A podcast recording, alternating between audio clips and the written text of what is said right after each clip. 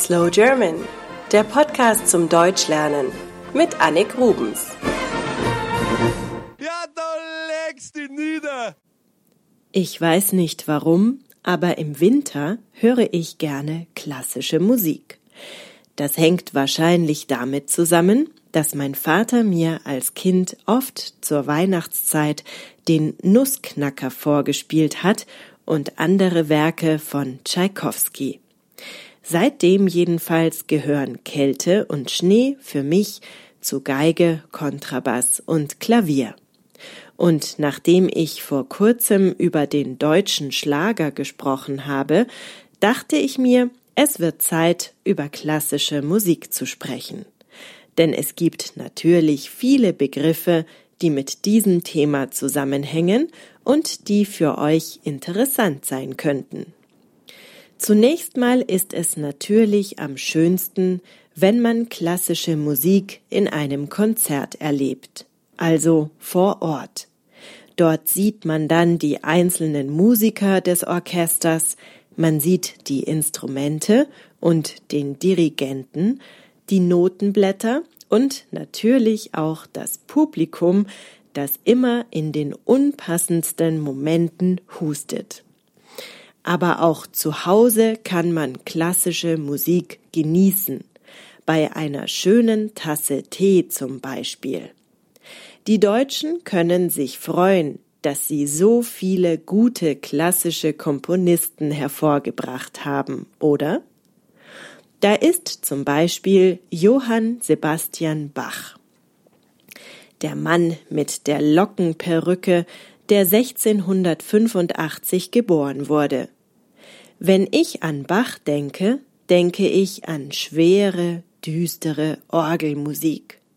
Natürlich schrieb er auch viele andere Werke, aber er lebte nun mal in der Zeit des Barock. Sehr festlich und auch sehr barock ist die Musik von Georg Friedrich Händel. Mich nervt das leider eher, aber hin und wieder höre ich gerne seine Feuerwerksmusik. Ich mag Ludwig van Beethoven viel lieber als seine barocken Vorgänger. Sein Name klingt zwar niederländisch, aber er wurde in Bonn geboren und hatte deutsche Eltern. Lediglich seine Vorfahren waren Flamen. Weltweit bekannt ist natürlich Beethovens neunte Sinfonie, 1824 vollendet und berühmt durch das furiose Ende. Ein Chor singt die Worte von Friedrich Schiller Freude schöner Götterfunken. Diese Stelle wurde sogar zur Europahymne gemacht. Ebenfalls bekannt ist, dass Beethoven in den letzten Jahren seines Lebens taub war. Er konnte nichts mehr hören. Dennoch komponierte er weiter. Kennt ihr Johannes Brahms? Er wurde 1833 in Hamburg geboren. Hört euch mal seine ungarischen Tänze an, sie sind richtige Ohrwürmer. Als er sie schrieb, gab es aber mächtigen Ärger. Denn die Grundlage dieser Musik sind sogenannte Zigeunerweisen, also Volksmelodien. Der politisch korrektere Begriff für Zigeuner wäre heute wahrscheinlich Sinti oder Roma, aber das ist ein anderes Thema. Jedenfalls behaupteten damals andere Komponisten auch, diese Stücke geschrieben zu haben also ein Urheberrechtsstreit, wie es ihn auch heute noch oft gibt. Zwei Richards darf ich nicht vergessen. Richard Wagner und Richard Strauss. Richard Strauss wurde hier in München geboren, und zwar 1864. Hier wurde daher eine Straße nach ihm benannt. Die Nazis suchten sich die drei wichtigsten Musiker des Dritten Reiches aus Hans Pfitzner, Wilhelm Furtwängler und Richard Strauss. Dieser wird aber als apolitisch bezeichnet und wurde später nach dem Entnazifizierungsgesetz freigesprochen. Der andere Richard ist Richard Wagner. Und der wird auch immer mit den Nazis in Verbindung gebracht. Der Komponist lebte zwar nur bis 1883, äußerte sich aber explizit gegen die Juden und kann als Antisemit bezeichnet werden. Hitler jedenfalls wurde zum Wagner-Fan.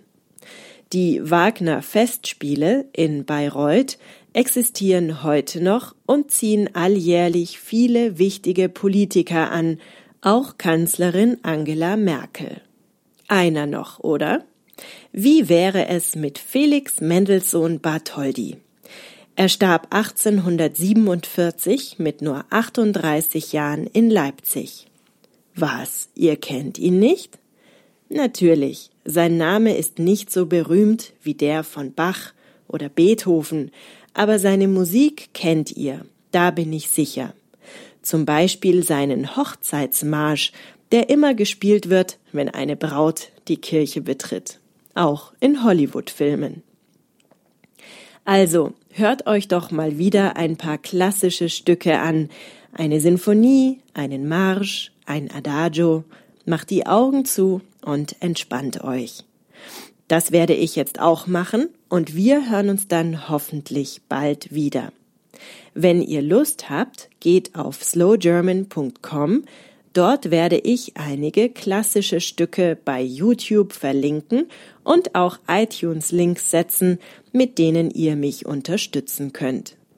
Ich würde mich auch über weitere Abonnenten freuen beim neuen Premium Podcast.